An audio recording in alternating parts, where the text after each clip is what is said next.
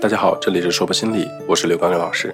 这里是好好说话、有效沟通的第三讲，我们接着来琢磨琢磨，什么是好好说话、有效沟通。一句话或者发人深省，或者震撼人心，或者如沐春风，或者妙语连珠。要知道，一句话能说得让人跳，也能说得让人笑。那些会说话的人，要么口吐莲花温暖人心，要么真诚恳切打动人心。那些不会说话的人，要么口若悬河令人烦心，要么话不投机尴尬堵心。说话不仅展示了一个人超强的表达能力和深厚的语言功夫，也反映了其内在的修养和良好的心理素质。会说话、表达能力强，你就能在错综复杂的人际关系中游刃有余。会说话是一个人一生当中最重要也最基本的能力。在人生的各个场合，如果说话水平欠佳，缺乏写书的表达能力和沟通能力，你的人生就有可能陷入到困境和僵局，难以达成意愿。想要把话说好，离不开心理学。会说话的人都是心理学大师。在前两讲中，我们讲过，好好说话、有效沟通，并不是什么了不起的事情。只是因为有太多的人出口伤人，给人心里添堵而不自知，有效沟通才成为了一件重要的事情。说错一句话，代价有多大？可以让官员下马，可以让明星挨骂，可以让股价大跌，可以让个人成为众矢之的。从来没有哪个时代，个人随口的一句话，可以在一天之内被人肉，被放在网络里审判。说话，从来没有变成一件如此可怕的事情，因为。良言一句三冬暖，恶语伤人六月寒。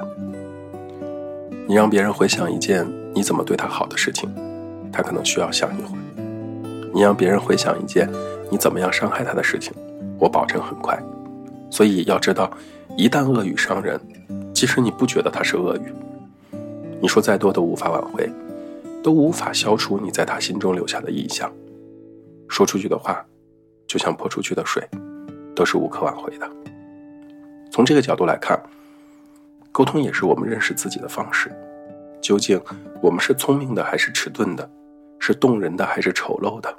是精明的还是笨拙的？这些问题的答案不会从镜子里照出来，而是由他人对我们的回应决定的。一个人为什么不能好好说话？因为人们总是待在自己的舒适区里，用自己最熟悉、最不用动脑子的方式。回应着眼前的人和事，这就是为什么我们对最亲近的人常常不客气的原因。要知道，大多数人都属于对外人和蔼可亲，对家人简单粗暴这一类型的。其实世界很美好，前提是我们对外面的坏人简单粗暴，对那些自己爱的人、爱自己的人和蔼可亲。要知道，话没说好，往往只是一个行为和思考模式的问题。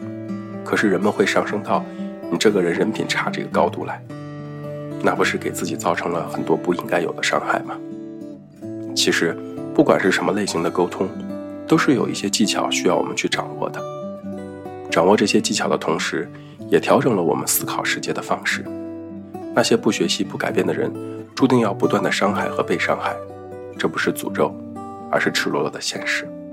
好口才都源自于好用心。有些人觉得太麻烦了。为什么只不过说了句话还要顾虑这么多？更何况只要我是无心的，那么有些话就算对方听完不开心，那也只能怪他玻璃心喽。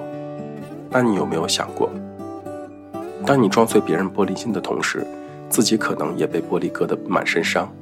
这种损人不利己的行为，还是要越少越好。讲了这么多，我们来看看沟通的三条基本法则。沟通的第一条基本法则就是善于观察别人，善于表现自己。就像我们之前说过的，先听后说，多看再说。沟通的第二条基本法则就是注意大量的非言语信息，因为在一场有效的沟通中，你可能只收到了百分之七的语句，加上百分之三十八的副语言，以及百分之五十五的身体语。沟通的第三条法则就是沟通解决不了所有问题。有一天讲座结束，一位听我讲座的人问我，老师。我觉得你讲的沟通心理学特别的好，但是我每次追着我们的家人沟通，人家都不理我，你说我该怎么办？我认真的想了想，说，他不和你沟通，就是他选择和你沟通的方式。看来，你们之间已经不是沟通的问题，而是一个更复杂的问题。所以，请大家记得，沟通不能解决所有的问题。同样，如果你想成为一个好的沟通者，你一定要明白，微信和魅力是必不可少的两大法宝。如果你传递的内容是真实可信的，又或者你本身就是某个领域内的权威或者专家，那么你说出来的话自然就容易被信服。可是，大多数人都只是普通人，没法成为某个领域内的权威和专家。那么，就需要你看起来是自信和诚实的。再不然，你的外表和心灵总要有一个是有魅力的。要知道，外表好不好看不是人生的决胜点，讨不讨人喜欢才是魅力体现的标准之一。如果你没有好看的外表，讨人喜欢就显得更重要一些。讨人喜欢最重要的标志之一就是会说话。换句话说，如果相貌不能改变的话，心灵就需要加分。我们的谈吐、打扮也需要得体，否则，不论你长得像五万年一遇的美人，还是你通过后天的努力变成了盛世美颜，都抵不过“不会说话”这四个字带来的巨大影响。现代人都活在一个充满竞争的时代里，只有有效沟通，才能让你的信息更好地传递到他人那里。其实，在日常生活中，大多数的时候，我们都能有效地去沟通、去表达自己。但是，当我们身处在激烈的辩论的时候，当我们面对陷入困境的朋友不知如何安慰的时候，当我们在重要的演讲中出现失误的时候，我们的沟通能力决定了我们能够是否有效地去传递、说服、取悦和安抚他人。有很多人内心戏很丰富，肚子里面其实有一堆话想说。可是，真到了说的时候，就变得像挤牙膏一样说不清楚，这岂不是要把人急死？要知道，大部分的人听不懂你的弦外之音，需要你更加平实的表述。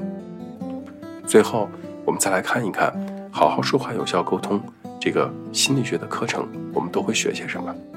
我们会在这个过程中学着了解你自己，同时学习如何与人沟通，因为沟通。不止解决我们与别人的摩擦，还解决我们与自己的摩擦。在遇到纠结困惑的时候，不妨用沟通的技巧与自己交流，发现那些自己被压抑的真实想法。虽然自我沟通看起来只是像喃喃自语，其实是需要很强的自我接纳、自我发现以及与自我达成和解的技巧。善于自我接纳的人，总是自信、幽默、受人欢迎的。同样，我们还得学习在沟通中调整我们的目标，选择合适的内容和恰当的语境，以及通过学习提高你的信息结构和表达能力。